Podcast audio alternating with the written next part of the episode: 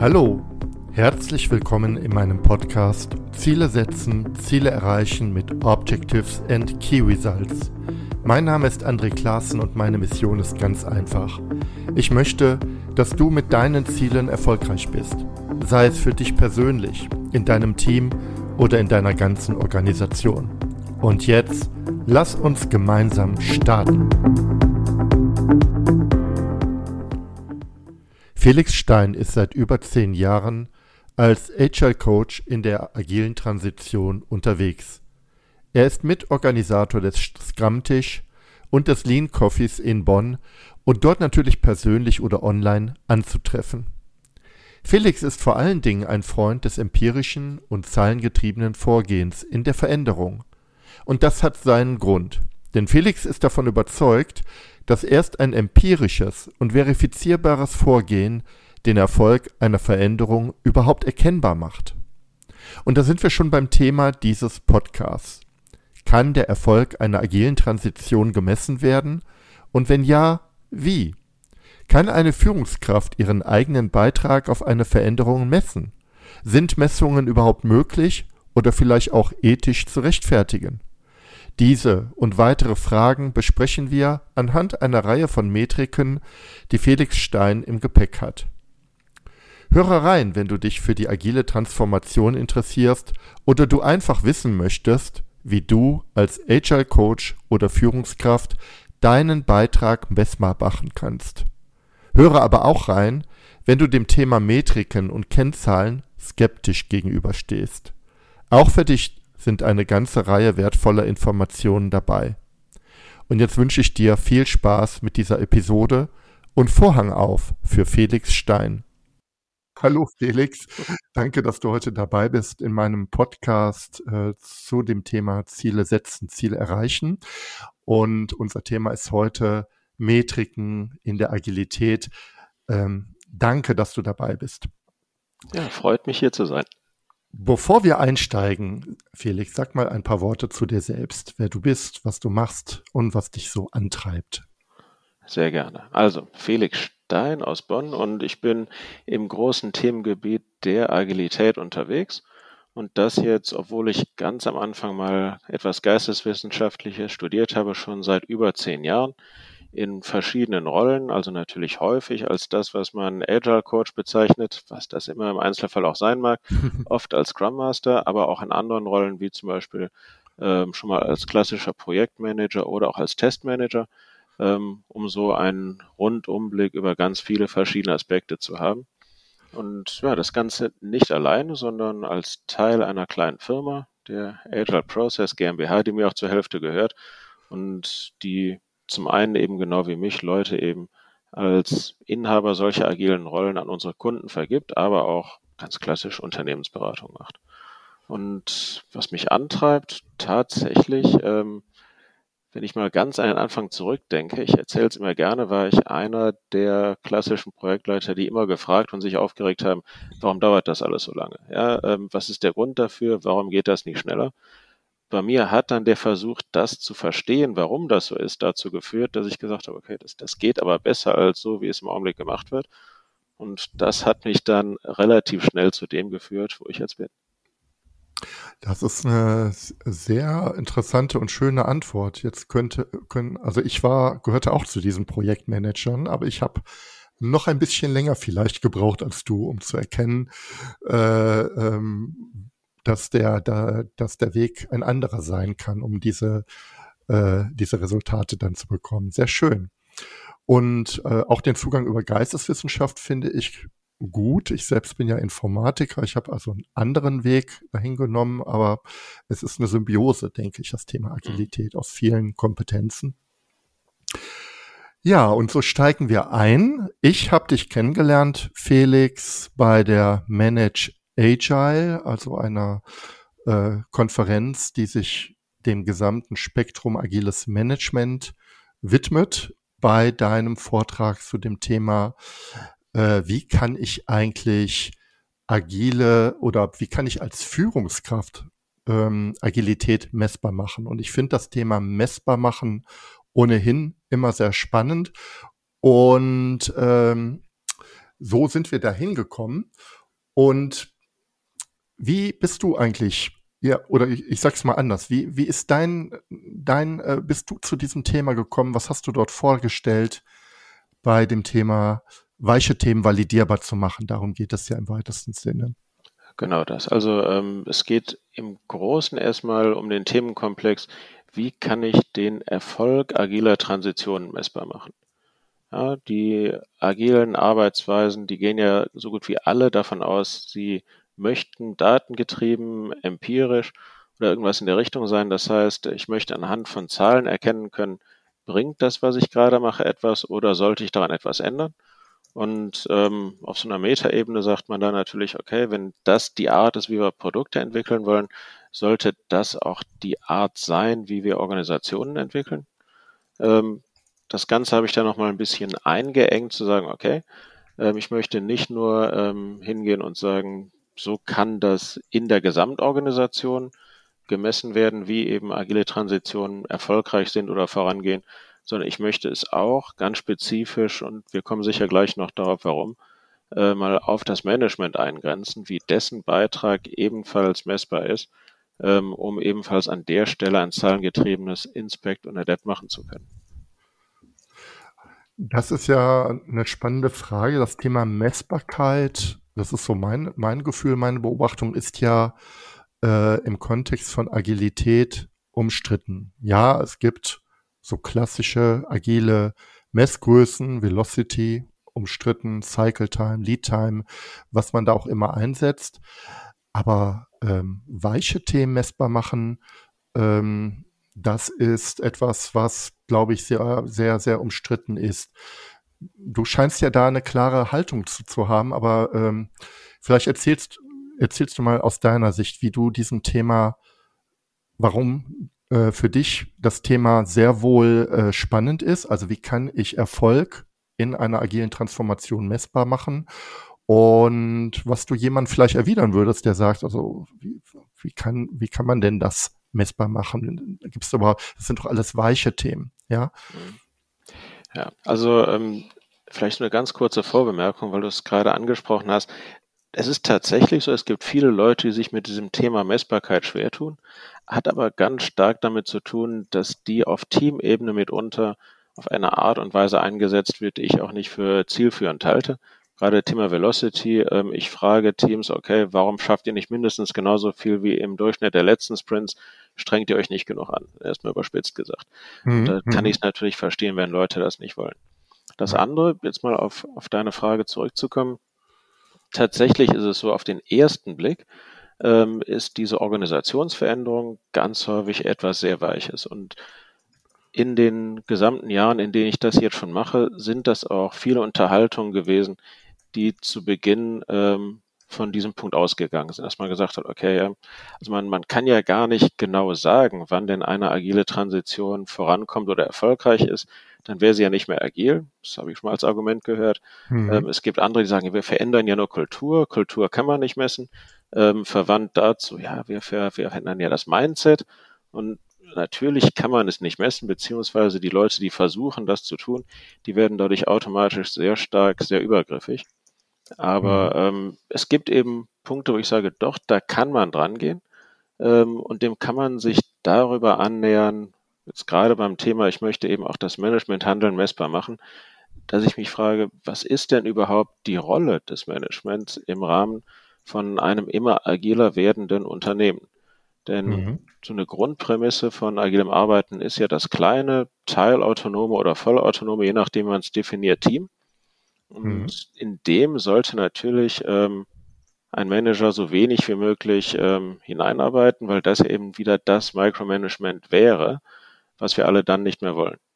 Ja, aber ja. natürlich gibt es trotzdem eine Managementrolle und das ist das Setzen der Rahmenbedingungen. Ja, irgendein Rahmen muss ja da sein, in dem dieses Team existiert. Irgendein übergeordnetes Unternehmensziel muss sein, auf das auch von diesem Team hingearbeitet wird. Und dieses Setzen von Rahmenbedingungen ist tatsächlich etwas, was mitunter so operativ und auch so konkret ist, dass ich sage, an der Stelle kann ich hingehen und anfangen, Dinge zu zählen, zu messen und zu messen in dem Sinn eben, dass das, was ich vorher gezählt habe, überprüft wird, darauf verändert sich da etwas. Und wenn ja, in welche Richtung? Und finde ich diese Richtung gut? Das finde ich äh, ähm, sehr spannend, dass du also sagst, eigentlich sind die Rahmenbedingungen, die ich verändere als Führungskraft, sehr operativ und konkret. Ich habe jetzt gerade äh, überlegt, also das, was ich mit Messbarkeit ver ver oft verbinde, ist ja auch das Thema Verhaltensänderung. Also mhm. welches Problem haben wir beispielsweise in der agilen Arbeit und welches Verhalten wäre anders schöner, damit äh, äh, äh, das Problem geringer wird ähm, oder ganz verschwindet. Und Verhaltensänderungen sind auch etwas, äh, äh was man gut messen kann. Und ich glaube, da gibt es möglicherweise ähm, Analogien. Schauen wir mal auf so eine operative äh, Verhaltensänderung ähm, oder, oder einen Rahmen setzen. Was, mhm. ich habe mir mal aus deinem Vortrag, du hast ja ganz viele schöne Beispiele rausgebracht, habe ich mal ein Beispiel rausgenommen. Und zwar, ich schaue jetzt gerade mal auf meine Folie, da hast du ja eine Metrik aufgestellt. Ich, ich nehme jetzt mal wirklich willkürlich, ein, willkürlich eine raus. Anzahl der Genehmigungsschritte, die ein Team durchlaufen muss, um mit einem Endkunden reden zu können. Ne, in Klammern am besten keine. Das wäre so eine operative Metrik. Vielleicht erzählst du mal was dazu, zu dieser Metrik und kannst gerne auch äh, mal andere nennen und äh, wie du auf diese Metriken gekommen bist und ähm, ja, vielleicht auch wie sie wirken, ja, auf Führungskräfte, wenn du solche Dinge vorstellst. Klar, also gekommen bin ich auf alle tatsächlich dadurch, dass sie mir irgendwann im Rahmen meiner Arbeit begegnet sind. Und ähm, das kann man, glaube ich, auch gut nachvollziehen. Ich habe da eben ein, ein Team oder ein großes Projekt aus mehreren Teams, ähm, das das machen möchte, was man eben im agilen Arbeiten eigentlich anstrebt, also in kurzen Abständen nicht nur einen Endkundenmehrwert ausliefern, sondern auch validieren, ist denn das genau das, was die Leute gebraucht haben? Ja. Habe ich sie vielleicht aus Versehen missverstanden oder jetzt, wenn sie es sehen, würden denen vielleicht noch andere Dinge einfallen, also den Kunden oder Nutzern, ähm, was sie außerdem noch gerne hätten, was ihnen bisher noch gar nicht in den Sinn gekommen ist. Und diese Geschwindigkeit, die kann ich natürlich nur dann an den Tag legen, wenn ich eben in der Lage bin, schnell auf die Leute zuzugehen. Ja. Und in ganz vielen Kontexten ähm, habe ich das miterlebt, dass man den Leuten gesagt hat, nee, sorry, bitte nicht mit den Endkunden sprechen. Und zwar aus ganz vielen verschiedenen Gründen. Ja, das, das kann sein, was so ein eher negativer Grund wäre, dass man sagt, das darf nur ich, ja, wer auch immer das ist. Mhm. Also irgendeine Einheit, die da in ihrem Silo gesagt hat, wir monopolisieren diesen Zugang hier und ziehen auch unsere Bedeutung daraus. Ja, also mhm. Ich will jetzt hier nicht gegen bestimmte Funktionen in Firmen grundsätzlich negativ ähm, urteilen, aber so Einheiten, von denen ich das schon mal erlebt habe, waren beispielsweise äh, Marketing oder Vertrieb. Ja, mhm. Gibt es natürlich auch solche oder solche, aber die habe ich da gesehen. Mhm. Es gibt natürlich auch die ähm, aus meiner Sicht nachvollziehbare und positivere Deutung, dass man sagt, Leute, lasst die Kunden bitte eine Zeit lang mal in Ruhe. Die werden, wenn wir, wenn wir denen zu häufig mit Neuerungen, Fragen, Feedback wünschen und so weiter kommen, überfordert, abgelenkt oder in ihrem Kalender durcheinander gebracht. Mhm. Ja, und auch das kann man sich ja denken. Also um ein Beispiel zu nennen, bei einem großen ähm, Unternehmen, wo ich jetzt gerade ein paar Gedanken durch den Kopf ziehen habe, mhm. gab es eben einzelne interne Kunden, denen von, ich glaube, vier, fünf oder noch mehr Teams gleichzeitig zugearbeitet wurde, die auch alle asynchrone Sprint-Rhythmen hatten. Und mhm. kann man mhm. sich ja denken, wenn ich da gefühlt alle zwei Tage mal in ein Review oder in was auch immer eingeladen werde, ähm, dann frage ich mich am Ende auch, das ist ja total nett, aber kann ich mich nicht mal auf das konzentrieren, was ich eigentlich möchte? Ja das eben so als so eine große Bandbreite von Gründen, wegen denen man aus guten und schlechten Ideen versuchen kann oder es immer wieder vorfindet, dass dieser Zugang eingeschränkt wird. Mhm. Aber der macht eben alles langsamer. Und ähm, an der Stelle würde ich darum sagen, je weniger derartige Genehmigungsschritte ich brauche, desto mehr muss ich natürlich verantwortlich damit umgehen, aber das traue ich den Leuten zu. Und desto schneller bin ich dann natürlich auch in meinen Feedback- und Arbeitszyklen. Mhm. Ich finde dieses Beispiel sehr, sehr schön, weil es erstmal sehr einleuchtend ist. Auch die Gründe, warum das nicht erfolgt, scheinen erstmal einleuchtend zu sein. Ich sage das deshalb bewusst, weil sie aus meiner Sicht lösbar mhm. sind. Also glaube ich jedenfalls. Also viele Dinge, die du genannt hast, könnten gelöst werden. Äh, deuten auf ähm, äh, äh, Flaschenhälse hin, die man sich auch mal anschauen kann. Äh, natürlich gibt es auch Compliance-Themen, aber es ist ein und gleichzeitig ist es halt auch eine Wirkung, die ich nicht einfach dadurch erziele, indem ich sage, so ab jetzt dürft ihr direkt mit den Endkunden reden, sondern ich muss möglicherweise in größeren Unternehmen schon ein deutlich, also einfach arbeiten, um diese Zahl herunterzubekommen. Was mich mal interessieren würde, ähm, was ist denn die Anzahl der Genehmigungsschritte oder die Maximalzahl, die du mal so ungefähr gesehen hast? Du musst jetzt keine exakte Zahl nennen. Sind das drei Genehmigungsschritte? Scheint mir schon sehr viel zu sein. Sind das vielleicht sogar fünf? Was hast du denn da mal erlebt? Das ist eine gute Frage, weil ich tatsächlich auch Fälle erlebt habe, wo die Leute irgendwann aufgegeben haben. Mhm. Das heißt, da, da, sind wir gar nicht bis zum Ende durchgekommen, um rauszufinden, wie viele das sein können. Denn ähm, auch da, um das mal ein bisschen nachvollziehbar zu machen, es geht ja nicht darum, dass da irgendwo diese andere Abteilung ist und die muss ich fragen, ja. sondern im Zweifel, so sind ja Unternehmen noch häufig gestrickt, sagen die dann, okay, auf unserer Hierarchieebene können wir das gar nicht entscheiden. Ja. ja das heißt, das müsste unser Chef entscheiden. Ja, und im allerschlimmsten Fall ist die Firma dann noch so aufgebaut, dass dieser Chef dann auch direkt von einem der gleichen Hierarchieebene angesprochen werden muss. Das heißt, die Einheit, jetzt mal vereinfacht gesagt, das Scrum-Team, das das will, müsste dann jemanden auf der nächsthöheren Ebene finden und man kann sich vorstellen, im Zweifel geht das auch mal zwei oder drei Ebenen nach oben und jede einzelne Ebene müsste dann sagen, ja, ich sehe es ein, ähm, ich gebe es weiter nach oben, bis ich bei der Ebene angekommen bin, die es lösen kann. Und selbst dann, wenn es dann auf der anderen Seite runtergeht, ist es mitunter noch nicht getan, sondern dann kommen auch Leute mit den erstmal auf den ersten Blick wieder berechtigten Einwänden, ja, ist das überhaupt vereinbar mit, mit dem Datenschutz, ja, mit den Verträgen, ja. die wir mit den Kunden geschlossen haben ja. ähm, und so weiter und so weiter. Mit den Mitwirkungspflichten auf der Kundenseite habe ich ja auch nochmal eine, möglicherweise genau. eine spiegelbildliche Organisation mhm. ähm, und, und dann geht das entsprechend wieder runter. Also trotzdem sehr, sehr spannend, ähm, weil ich mutmaße, klar gibt es eine Idealkennzahl null, aber wenn ich äh, schon einen Genehmigungsschritt abbaue, habe ich ja schon über ein Jahr gemessen. Unglaublich viel an Wirkung erzielt. Ja. ja. Und das finde ich so spannend an dieser Betrachtung.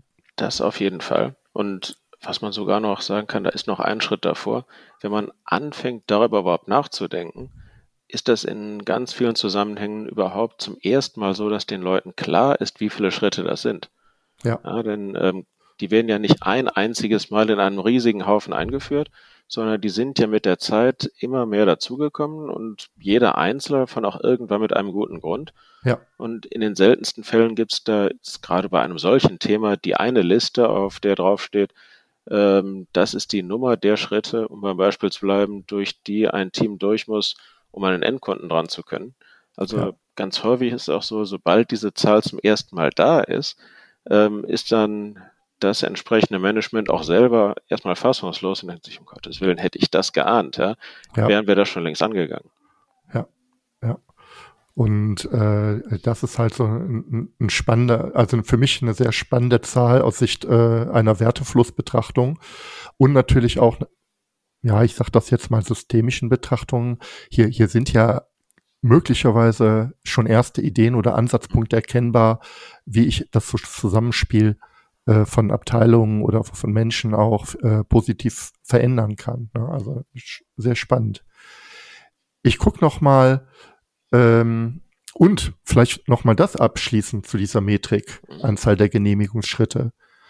Ähm, das gilt für, für alle Beispiele, die du gezeigt hast in deinem Vortrag, Felix. Super einfach messbar. Ja. ja. Ähm, mir begegnet, begegnet ja oft der Mythos, äh, die Messung ist ja viel zu aufwendig, André. Ja, also äh, erstmal, noch bevor überhaupt eine Idee zur Messung entwickelt wird, äh, äh, ist es nicht messbar und wenn ja, mein Gott, wie wollen wir das denn machen? Da müssen wir ja eine, eine, eine Betriebs-, eine unternehmensweite Umfrage machen oder was auch immer. Und ich habe einfach ein ganz anderes Bild. Die wirklich spannenden Metriken sind gar nicht so schwer messbar. Das ist so. Ja, die sind nur schwer veränderbar, aber die sind einfach messbar. also vielleicht als eine kleine Ergänzung da. Im Einzelfall sind die erstmal messbar. Die Herausforderung für mich, denn ich habe ja die gesamte Geschichte mit dem Vortrag bewusst so aufgezogen, dass es aus Management-Sicht auch betrachtbar ist, hm. ist ja, dass ich nicht möchte, dass ein wie auch immer gearteter, ich weiß nicht, Bereichsleiter, IT-Leiter oder sonst was, ähm, hingeht und anfängt, an einzelnen Teams rumzuoptimieren. Ja, das, ja. das wäre dann ja auch wieder nicht die Idee. Von daher um für diese Leute zu sagen, okay, ich habe hier irgendwie den Hebel, mit dem ich meine Firma verändern kann, brauchen die schon einen Durchschnittswert über alles. Hat den mhm. schönen Nebeneffekt, äh, wenn ich an so ein einzelnes Team, an einen einzelnen Prozess rangehe, können immer Leute kommen und sagen, ja, aber ausgerechnet hier ist es wirklich ganz besonders und ausgerechnet da geht's nicht anders. Ähm, wenn ich das aber als Gesamtzahl im Durchschnitt über alle Teams habe, dann kann mir keiner sagen, dass das lauter Einzelfälle sind. Und das ist dann das, wo es ein kleines bisschen aufwendiger wird, das zu kumulieren. Aber ja. tatsächlich ist es jetzt auch keine ähm, Raketenwissenschaft, sondern da geht es einfach so und so viele Teams. Jedes Team kann mal gucken oder sich dabei helfen lassen, auszufinden, wie viele Schritte wären es im Einzelfall und dann nur noch ein Durchschnittswert. Mhm. Das kriegt man auch hin. Wobei wir bei dem Seitenthema relative Ziele an, äh, angekommen sind. Das heißt also, mit diesem Durchschnittswert gibt es ja eine Baseline, wo man bei den Ausreißern schon wunderbar argumentieren kann. Eigentlich sind wir im Unternehmen jetzt, sagen wir mal, bei drei. Hier haben wir fünf. Lasst uns mal drauf schauen, warum wir da so viel mehr brauchen. Also das ist das die eine Möglichkeit.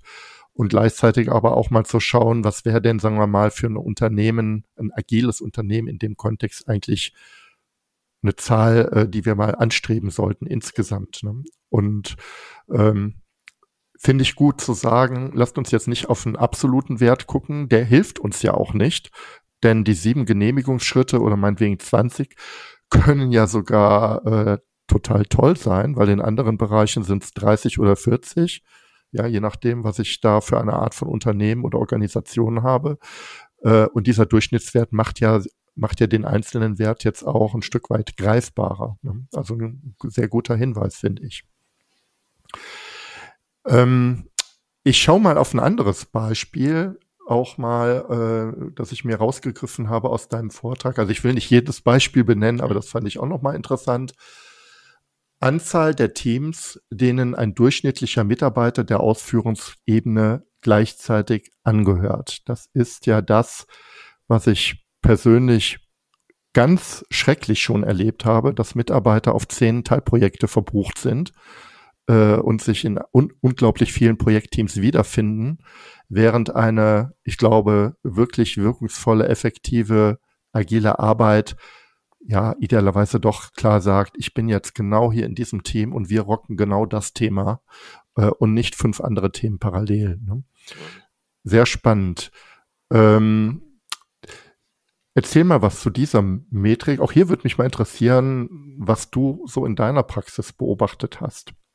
Ja, also auch da vielleicht mal vorweg, je nachdem, wen man davon erzählt, ähm, gibt es viele Leute, die sagen, ja, oh, das kenne ich, das ist alles ähm, ein Riesending, das treibt mich auch um. Und ja. es gibt witzigerweise aber auch viele, die sagen, Hä, das, sowas gibt es irgendwo, das kann ich mir jetzt gar nicht vorstellen, das ist doch total ineffektiv. Ja, also ähm, da sind durchaus viele zum Glück schon sehr weit, aber ich denke, das, was ich erlebt habe, das ähm, wird sich mit dem denken, was du gerade auch meinst und das, was ganz viele auch schon gesehen haben.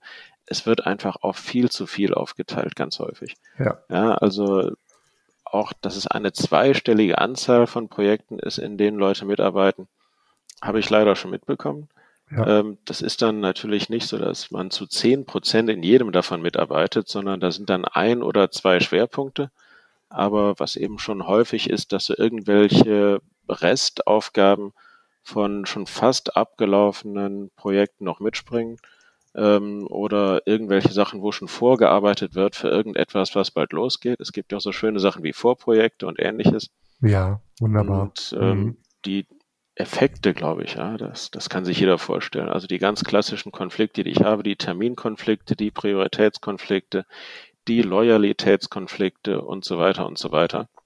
Ja. Und ähm, bis hin zu dem Punkt, dass es auch, glaube ich, schon bei auch nur fünf gleichzeitigen Mitgliedschaften ähm, keinem Menschen wirklich zumutbar ist. Wenn wir jetzt mal von einem typischen agilen Team reden, jeden Tag bei jedem in ein Daily zu gehen. Also selbst wenn die versetzt stattfinden würden, wäre das ja auch ein unglaublicher Zeitinvest, der dann nochmal weniger Arbeitszeit übrig lässt, ganz zu schweigen vom Arbeitszeitverlust, der durch dieses Context-Switching entsteht. Es ist äh, ganz interessant, ähm, dieses Thema, weil für mich, ich verbinde das ein Stück weit mit dem, mit dem Thema Limitierung und äh, äh auch Arbeitsfluss. Aber es kommt aus meiner Beobachtung her eben aus dem Thema, es werden neue Projekte aufgesetzt, die alle super wichtig und dringend sind. Und äh, es werden Ressourcen zusammengekratzt, ja, über, über Excel und äh, dann kommen 0,2 Stellenanteile, sorry für den Begriff, der kommt jetzt aus der öffentlichen Verwaltung, äh, da noch in ein Projekt ähm, reingebracht und es sieht tatsächlich dann in der Excel-Ressourcenplanung erstmal sogar valide aus, ja. Äh, hier haben wir jetzt 2,78 äh, Teammitglieder, um das Projekt äh, durchzukriegen. Aber es funktioniert natürlich nicht und trotzdem findet das immer wieder statt. Ne? Und ähm, die Metrik stelle ich mir besonders spannend vor in einem Konzern, der diese Art von Projektmanagement einfach seit Jahren betreibt, da äh, von runterzukommen. Also das ist mehr, das ist ja auf Teamebene überhaupt nicht lösbar. Ähm, das, das, das erfordert ja einen Kultur, Kulturswitch und viele Schritte dahin. Ne? Also definitiv und vor allem da kommt man auch in verschiedene interessante Diskussionen rein. Also es gibt natürlich das ganz offensichtliche und schwerwiegende Problem, wenn ich mit Scrum-Teams oder anderen agilen Teams so etwas versuche, allein wegen des gerade genannten Beispiels, dass man dann jeden Tag in N-Dailies rein muss. Ja. Ähm, was ich dann häufig gehört habe, dass Leute dann sagen, okay, ja, aber früher, als wir was auch immer das im Einzelfall heißt, mal klassisch gearbeitet hat, da war das überhaupt kein mhm. Problem. Das mhm. ähm, ging da total einfach. Habe ich auch ja. immer ganz starke Zweifel, ob das so ist. Ähm, aber lassen wir es mal dahingestellt, weil das kann man ja nicht validieren. Es ist dann so ein Punkt, der dann mitunter auch manchmal herangezogen wird, uns zu sagen, ja, seht ihr, ich wusste doch, dass mit dem agilen Arbeiten, das klappt gar nicht bei uns. Wo man dann auch sagen muss, ja, das, mhm. lass uns da mal genauer reingucken. Ähm, der andere Aspekt, und der ist häufig unterschätzt, ist, dass es noch einen weiteren Grund dafür hat, dass man die Leute ähm, so aufsplittet und aufteilt, nämlich eine Überspezialisierung in der beruflichen Ausbildung. Ja. ja das heißt, ja. ich habe nicht, was eigentlich im Agilen ja so ein anzustrebendes Zielbild ist, wahlweise die Full-Stack oder T-Shape-Leute. Also T-Shape, ich kann von vielen Sachen ein bisschen was, aber in einer Sache habe ich einen großen Schwerpunkt, bin aber zumindest in der Lage, in anderen Bereichen auszuhelfen. Sondern ähm, diese Überspezialisierung führt ja ganz oft dazu, dass Leute nur eine einzige Sache wirklich gut können dass es aber mhm. dafür im Gesamtunternehmen von diesen Spezialisten dieser einen Art nur sehr, sehr wenige gibt. Mhm. Ja, also ich habe jetzt gerade als spontanes Beispiel im Kopf, dass ich bei einem Bankprojekt mal Tester erlebt habe, von denen man gesagt hat, okay, die Fachlichkeit, die die testen, die ist so irrsinnig abgefahren, mhm. ähm, dass nur diese, was weiß ich, fünf Leute da hinten, die verstehen können, die darum in jedem Projekt gebraucht werden. Ja. Ja, und ja. Ähm, an der Stelle ist es dann tatsächlich etwas, wo auch diese scheinbar einfache Lösung, die man zuerst sieht, ähm, so ein kleines bisschen verschwindet. Weil die einfache Lösung wäre einfach nur zu sagen, bitte jetzt in den gerade von dir genannten Excel-Dateien nicht mehr Leute zu 0,2 Prozent verplanen, sondern dann muss man tatsächlich auch mal hingehen und gucken, okay, wie kriege ich denn Wissen so verbreitert, dass ich auch genug Leute der entsprechenden Spezialisierungen habe, um damit alle notwendigen Teams oder Projekte mit mindestens einem von denen in Vollzeit zu bestücken. Hm. Das ist, äh, was du ansprichst, ist sehr, sehr spannend. Äh, Gerade jetzt mal die beiden Punkte. Das eine ist ja, sagen wir mal, die ähm, Events, die so ein klassischer Scrum-Prozess bei The Book mit sich bringt bezogen auf Teilzeitkräfte. Ich sag, nenne jetzt mal so einen Begriff, die jetzt in dem Projekt aber nur mit einem Tag pro Woche drin sind. Äh, wenn ich die durch äh, Planning, Review und was da alles ist, äh, durchschleppe, dann sind die nur am Mieten und du kommst überhaupt nicht mehr zur Arbeit. Ähm, und das andere Thema der Überspezialisierung. Und bei beiden Themen ähm, sehe ich auch einen Zusammenhang. Es ist ja in der Tat so, dass also klassisches Projektmanagement ja da eine Antwort zu hat. Ne? Es gibt halt äh, Subject Matter Experts, also super Fachleute, die werden ähm, sozusagen exakt aufgabenbezogen eingeplant, die machen eine Aufgabe und dann sind die wieder weg aus Sicht des Projekts. Und dann tauchen die irgendwie da wann wieder auf, machen eine Aufgabe und sind die wieder weg. Und aus Sicht dieser Leute ist es auch so, dass die sagen, ja, ich fühle mich eigentlich produktiv. Ich habe hier einen Backlog an Aufgaben für 20 Projekte, die arbeite ich ab und habe das Gefühl, richtig was getan zu haben. Ähm, das heißt also, ich kann mir vorstellen, dass aus der Wahrnehmung von Mitarbeitern, die lange im klassischen Projektmanagement waren und die gleichzeitig auch eine Überspezialisierung haben, also eine super hohe Fachkompetenz, fühlt sich das agile Arbeiten erstmal sehr, sehr ineffizient an. Das kann ich mir vorstellen. Und das könnte auch zu einer Art Widerwillen führen, ähm, weil ich vielleicht als Fachmann den Eindruck habe, meine Kompetenz wird jetzt hier nicht richtig genutzt. Ich sitze hier in einem Meeting. Das musste ich früher nicht. Da habe ich einfach ein, ein Statement abgegeben, Bericht gemacht oder einen Test durchgeführt. Ähm, also was ich damit sagen will, ist, es fühlt sich für die Mitarbeiter tatsächlich vielleicht sogar schlecht an. Wenn ich es jetzt auf einer übergeordneten Warte betrachte, ähm, hat das alte Projektmanagement gar nicht so gut funktioniert, weil die Projekte sind alle oder viele Projekte sind halt nicht in Zeit und Budget fertig geworden. Es gab immer wieder Flaschenhälse, dann war mal der der, der Super-Experte krank und dann lief halt nichts. Und zwar nicht nur in einem Projekt, sondern in zehn Projekten. Und, äh, und das ist halt die, das, was man aber vielleicht als Mitarbeiter gar nicht so mitbekommt. Ja, weil ich mich ja nicht für das Projekt zuständig fühle, sondern nur für die Aufgaben. Ja, und gleichzeitig ist ja die Überspezialisierung ja auch scheinbar etwas, was meinen Arbeitsplatz absolut absichert. Ja, also da fühle ich mich bestätigt, gewertschätzt und letztendlich auch unentbehrlich. Hm.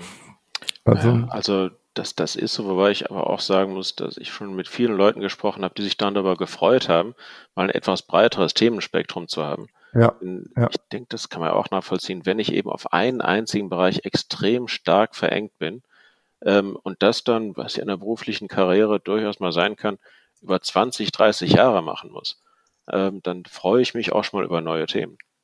Ja, das ist das eine. Die andere Geschichte ist dramatischer solche hochspezialisierten Superkompetenzbereiche können manchmal ganz überraschend wegfallen, weil es vielleicht eine andere Regulierung gibt, weil es äh, auf einmal äh, eine völlig neue Lösung dazu gibt. Ähm, aber es passiert halt nicht so oft. Ja, also insofern sind das die beiden Dinge. Und das andere ist, also ich war selbst auch mal oder fühlte mich mal so als Überspezialist. Ähm, das kann auch zu einem hohen persönlichen Stress führen, weil ähm, man kann nicht in Ruhe in Urlaub gehen, man fühlt sich schlecht, äh, wenn man vielleicht nicht die Leistung bringen kann. Ähm, man hätte doch gerne mal ein Backup oder jemand, mit dem man sich einfach mal austauschen kann, wo man mal die Dinge hingeben kann.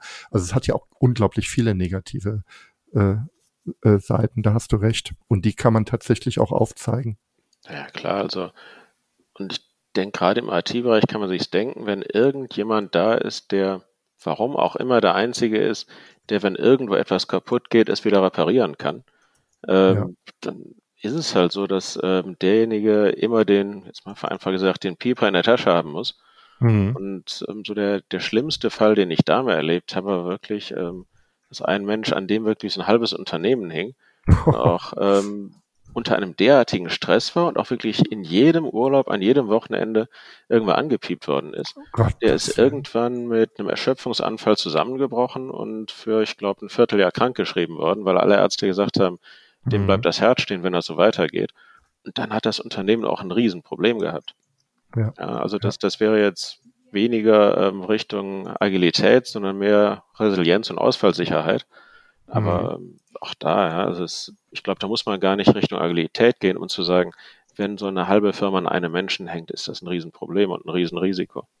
Ja, ja, ja. Also das Thema Resilienz halte ich auch im Kontext von Agilität unglaublich wichtig. Ne? Also ich äh, äh, und, und an, an solchen Punkten merkt man das. Also insofern finde ich das eine sehr, sehr spannende Kennzahl, über die wir jetzt gerade gesprochen haben, weil sich dahinter ja ein Abgrund an Themen und Risiken auftucht, sowohl für die Mitarbeiter, also was zu einer unglaublichen Belastung führt, letztendlich immer in der Überspezialisierung und zu einem hohen Risiko im, im, im, im Unternehmen. Mhm. Und das, und hier kann ja sogar, oder hier bietet ja agile Arbeit eine Antwort. Ne? In Pairing, im Austausch, in der Teamverantwortung entgegen der Spezialistenverantwortung und, und, und. Genau das. Also gerade wenn ja. Teams länger zusammenbleiben, ist es ja in diesem engen Zusammenarbeitsmodus fast unmöglich, nichts davon mitzubekommen, wie die anderen arbeiten. Ja. Ja. Aber ich muss halt dann genau an dieser Kennzahl, Anzahl der Projekte, in denen ich gleichzeitig arbeite, muss ich tatsächlich drehen. Ja. ja, da muss ich drehen und diese verringern und letztendlich den Spezialisten ganz stark vielleicht auch dann in die Coaching-Rolle erstmal bringen. Er darf nicht selbst mehr machen, aber er darf immer coachen. Weiß ich, da gibt es ja unglaublich viele Möglichkeiten, um da sukzessive da mal rauszukommen. Ja, also was ich immer ergänze, also ich habe direkt danach hier eine zweite Metrik gebracht, die mhm. häufig ähm, einen scheinbaren Ausweg aufzeigt und sagt, besser auch den nicht. Nämlich, wie lange gehört jemand im Durchschnitt einem Projekt an? Ja. Und wenn man die Leute einmal, also die Leute, die das Unternehmen leiten, einmal so weiter sagen, okay, ich habe das verstanden, also wir setzen jetzt die Rahmenbedingungen so, ähm, dass wir nicht mehr diese Teilzeitmitgliedschaften haben, aber ich kann die Leute jetzt mal überspitzt gesagt im Wochenrhythmus hin und her schieben, dann sind die zwar in der Theorie immer in Vollzeit gerade irgendwo in einem Team, aber ich habe ganz andere Probleme, die ähm, auch nicht unbedingt ja. die Gesamtsituation besser machen. Ja, ja. Diese Kennzahl finde ich auch in einem anderen Kontext äh, interessant. Also ich habe auch in Organisationen erlebt, dass es, also ich kenne Organisationen, denen fällt es unglaublich schwer, Projekte zu beenden. Ja. Ähm, entweder beenden sich die Projekte selbst, weil das Thema komplett weg ist oder äh, es einfach liegen gelassen wird. Also es gilt nicht für alle Organisationen, aber es gibt Organisationen, da ist das so. Ähm, und dann schleppen sich diese Themen endlos hin. Ja, also ich habe Projekte gesehen mit 15 Jahren Laufzeit. Und ähm, natürlich jetzt nicht mit dem Hin- und Herspringen, was du beschreibst, sondern mit dem 0,05 Prozent Projektanteil, in dem ich da immer noch irgendwie drin hänge äh, und das Projekt irgendwie bewirtschafte. Und ähm, die Zahl finde ich spannend. Ich finde auch die dann jetzt korrespondierend auch interessant, eben zu schauen, wie lange laufen eigentlich Projekte, wenn ich überhaupt in Projekten noch arbeite. Ähm, also sehr, sehr, sehr interessante Kennzahl, an der auch wieder ganz viel, äh, viele interessante Fragen aufkommen. Mhm. Ja, klar, also da kommt man auch in zum Teil bemerkenswerte Sachen rein. Und sei es auch nur, dass eben ein Projekt in manchen Firmen da sein muss, ähm, um überhaupt ein Budget für bestimmte Dinge zu haben. Ja, ja. Also was man manchmal findet, das heißt, okay, es gibt natürlich den Betrieb, der hält Sachen irgendwo am, am Laufen und darf auch was reparieren, wenn es kaputt geht.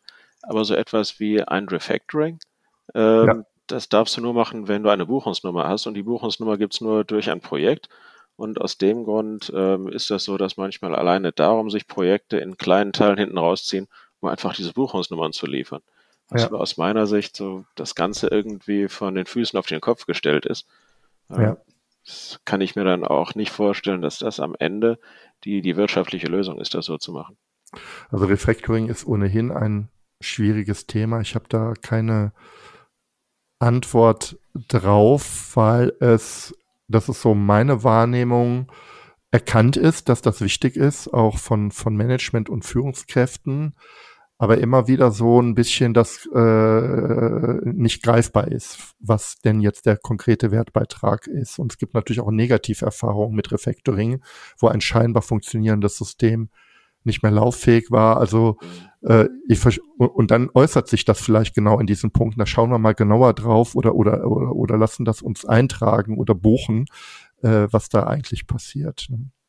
Ja, aber ich meine, das ist jetzt, überlege ich gerade, wenn wir so drüber sprechen, vielleicht auch mal eine Metrik, die man irgendwie ausgestalten könnte.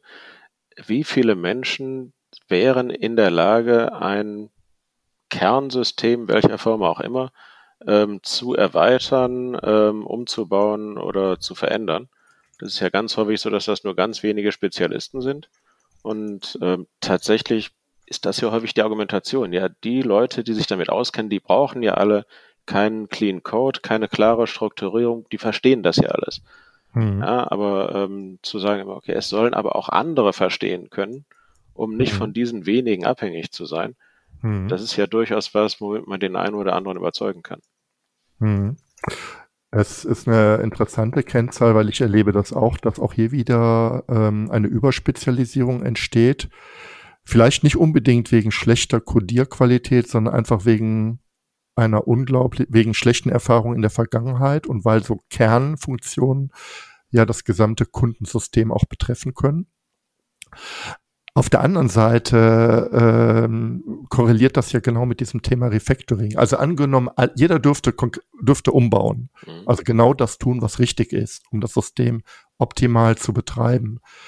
Ich würde mutmaßen, dass in so einem Unternehmen, wo also jeder handlungsfähig wäre, auch beim Kernsystem das Thema Refactoring nicht gebucht werden müsste.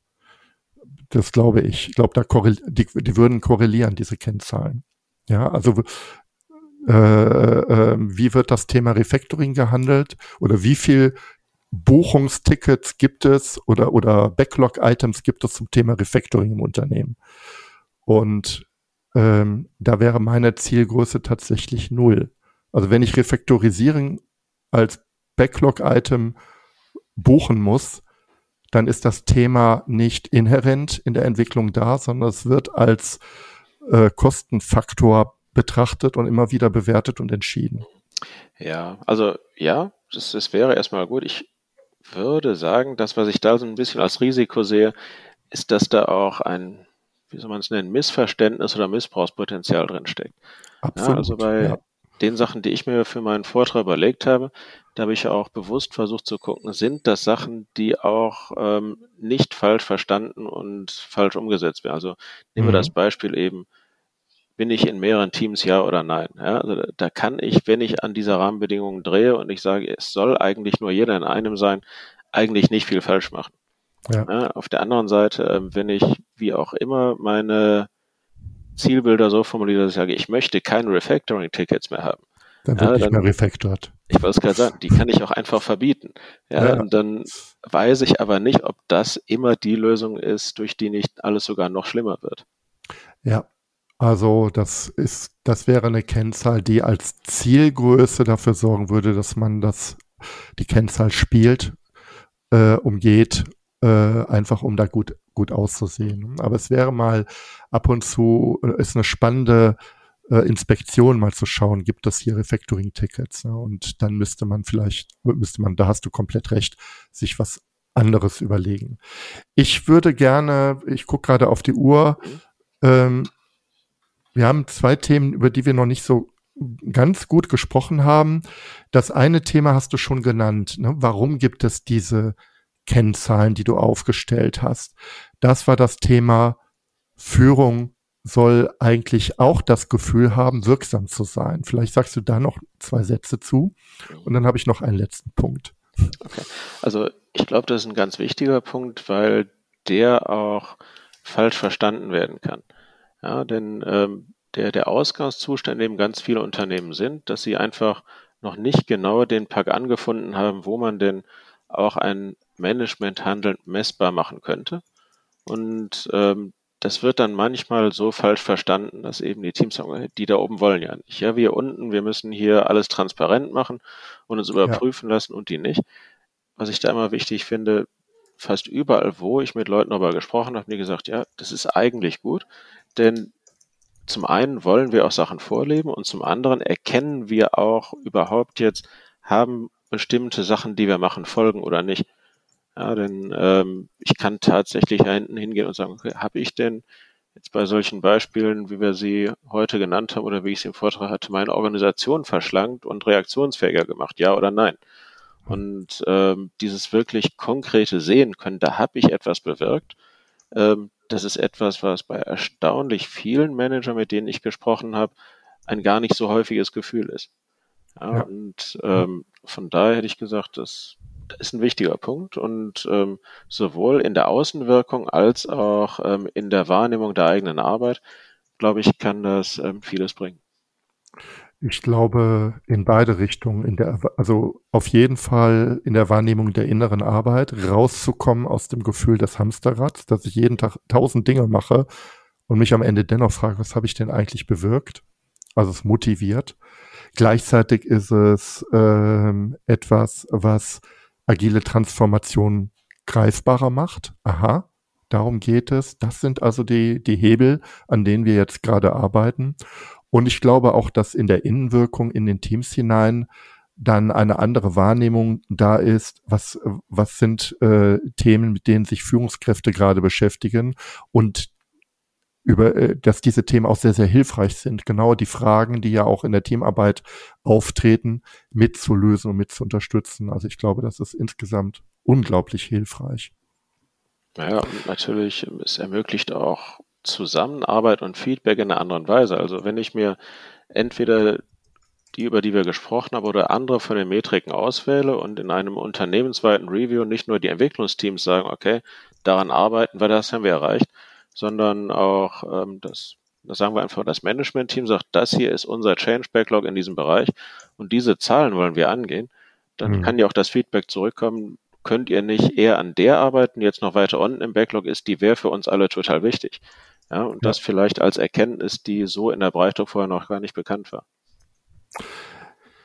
Dann habe ich noch einen letzten Punkt. Ähm, bei mir steht das unter keine Angst vor dem Messen. Wir hatten da auch kurz drüber gesprochen oder ich hatte das angesprochen, ähm, dass ja Messen auch mit Ängsten verbunden ist. Und zu Recht, weil ja in der Vergangenheit ganz oft die Erfahrung gemacht worden sind, an bei, gerade bei Kennzahlen, äh, wenn wir die nicht erreichen, dann habe ich ein Thema, dann habe ich persönlich ein Problem, dann habe ich ein Karriereproblem, Rechtfertigungsthema. Es kann mir sogar schaden, es kann mir sogar hinterherhängen. Also Mess, Messen ist ganz oft auch mit äh, negativ behaftet und die Menschen sind dann auch vorsichtiger. Ich würde Ihnen gern ein wenig die Angst vor dem Messen nehmen. Vielleicht kannst du mich ein bisschen dabei unterstützen. Was ist deine Sicht darauf? Mm, also tatsächlich, was du gerade gesagt hast, ist natürlich so ein Grundsatzding, wo man drüber reden muss. Also in dem Moment, in dem ich die Erreichung von Zielen, und erstmal völlig egal welchen, mit Belohnung oder Bestrafung verbinde, ähm, dann werden irgendwann auch Ziele verfolgt werden, selbst dann, wenn Leute merken, die machen so eigentlich keinen Sinn oder die werden gerade übererfüllt. Ich glaube, das ist ja auch eine der Ideen hinter OKRs.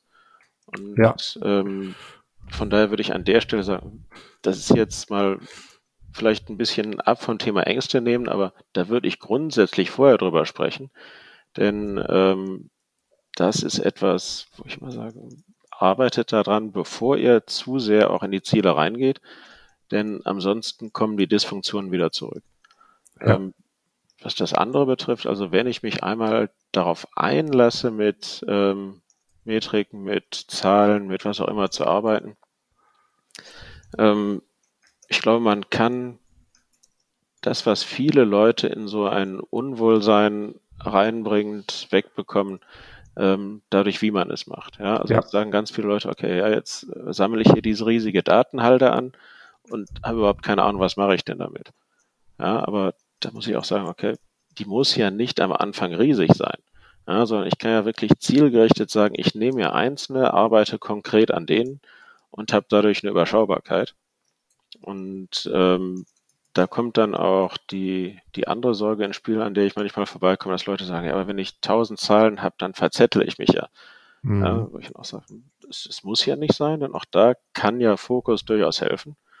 Und ja. zumindest bei diesen ähm, Zahlen, die ich mir da zusammengetragen habe, ja, auch mit vielem Feedback von außen, ist es ja am Ende auch so, dass die schon so sind, dass man sagt, okay, das kann man wirklich sachlich betrachten. Ja, also ganz andere Zahlen sind ja Leistungszahlen. Ja, also schaffst du, was auch immer, so und so viele Formulare pro Tag. Ja, mhm. ähm, da kann ich verstehen, wenn Leute sagen, so, oh, ich habe jetzt gerade ein bisschen die Sorge, das kann darin enden, dass ich in Akkordarbeit reingehe.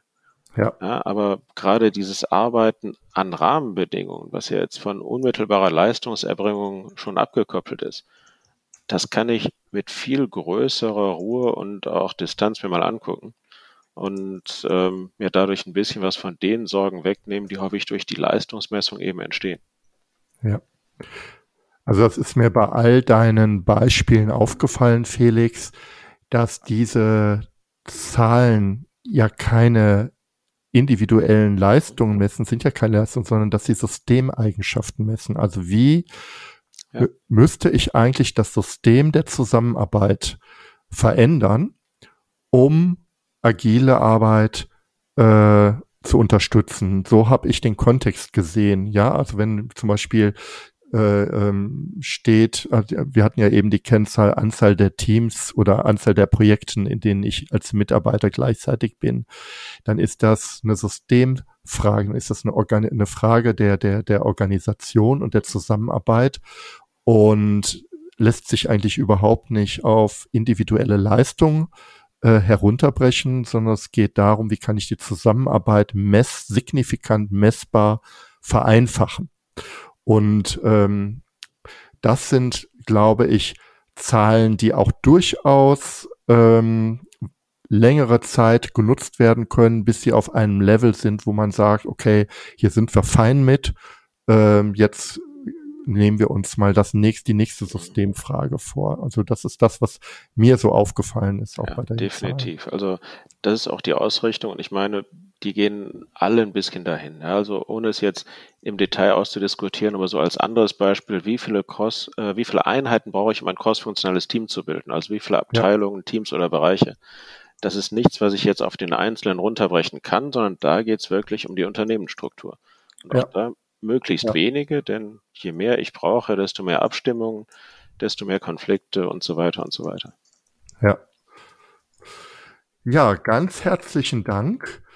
Ähm, dann bedanke, äh, komme ich direkt mal zur Schlussphase unseres Podcasts, weil wir sind schon Minute 50, sehe ich gerade. Wenn du Lust hast, ähm, was empfiehlst du denn jetzt Zuhörerinnen, Zuhörern, vielleicht auch Führungskräfte, Manager und Entscheider, die jetzt bis hierhin gekommen sind, ähm, damit sie in dieses Thema einsteigen oder sich vielleicht auch für solche Metriken begeistern können? Ja, also zuerst, ähm, wie gerade vorhin gesagt, fokussieren und nicht verzetteln. Es reicht am Anfang, sich mal einige wenige äh, dieser Zahlen vorzunehmen, von denen wir jetzt einige schon genannt haben. Und ähm, wenn man das getan hat, auch erstmal fokussiert an der arbeiten. Ja. ja. Das andere, um es ein bisschen ins Operative reinzubringen, ich würde immer empfehlen, das auch im Rahmen von den Regelprozessen, Regeltätigkeiten oder Regelmeetings zu machen. Ja, also wenn ich ein separates, ähm, wie auch immer, Rahmenbedingungs-, ähm, Zahlen-, Messungs- und Verbesserungsmeeting habe, ähm, habe ich immer das Risiko, das kann irgendwo im Alltagsbetrieb untergehen. Ich würde es durchaus in das reinnehmen, was man jeden Tag so tut. Nicht zuletzt, ja. weil man dann auch ähm, im Konflikt, der im Zweifel mit anderen Themen kommt, auch mal klar erkennen kann, wie, wie wertig ist mir das Thema eigentlich. Ja, mhm. also finde ich es wichtig genug, um da priorisiert dran zu arbeiten oder rutscht es eher nach hinten runter? Und ähm, als letztes, ich bin großer Fan von Transparenz. Also wenn man so weit ist, dass man sagt, okay, ich habe da meinen Arbeitsmodus und habe auch meine Ziele gefunden, ähm, und habe auch die psychologische Sicherheit, was ja nicht ganz unwesentlich ist, dann ja. hänge ich diese Zahlen irgendwo möglichst transparent öffentlich hin, dass möglichst viele sehen können, welche das sind und wie sie sich verändern. Ja. Super. Ganz herzlichen Dank, Felix, für das Gespräch. Ähm, es hat mir großen Spaß gemacht und ich bin sehr sicher, dass äh, da ganz viele Aha-Momente bei sind, bei unseren Zuhörerinnen und Zuhörern. Die Beispiele hier, die wir diskutiert haben, jetzt von den Metriken, die würde ich in die Show Notes mit reinnehmen. Also, dass einfach, dass man, dass sich die Zuhörerinnen und Zuhörer da auch reinlesen können und natürlich ja, auch, auch deine Kontaktdaten, sodass ähm, also auch ganz einfach dann auf dich zugehen kann mhm. äh, bei diesem spannenden Thema. Auf jeden Fall. Ja, also das freut mich. Ich diskutiere da sehr gerne drüber. Und ähm, freue mich über jeden, den ich da ein bisschen inspirieren kann. Ganz herzlichen Dank, Felix. Und bis auf bald. Tschüss. Bald, tschüss. Danke, dass du mir zugehört hast. Und wenn du jetzt Interesse an weiteren Impulsen zum Zielsystem Objectives in Key Results hast, dann gehe jetzt direkt auf meine Webseite andreklassen.de. Registriere dich dort für meine OKR-Impulse. Als kleines Dankeschön erhältst du meine Checkliste für Objectives in Key Results zum Ausdrucken. Über eine Bewertung dieses Podcasts auf iTunes würde ich mich besonders freuen. Damit hilfst du nicht nur mir, sondern allen anderen Hörern auch, die Inhalte dieses Podcasts noch viel besser zu machen. Und jetzt wünsche ich dir ganz viel Erfolg bei der Umsetzung deiner Ziele.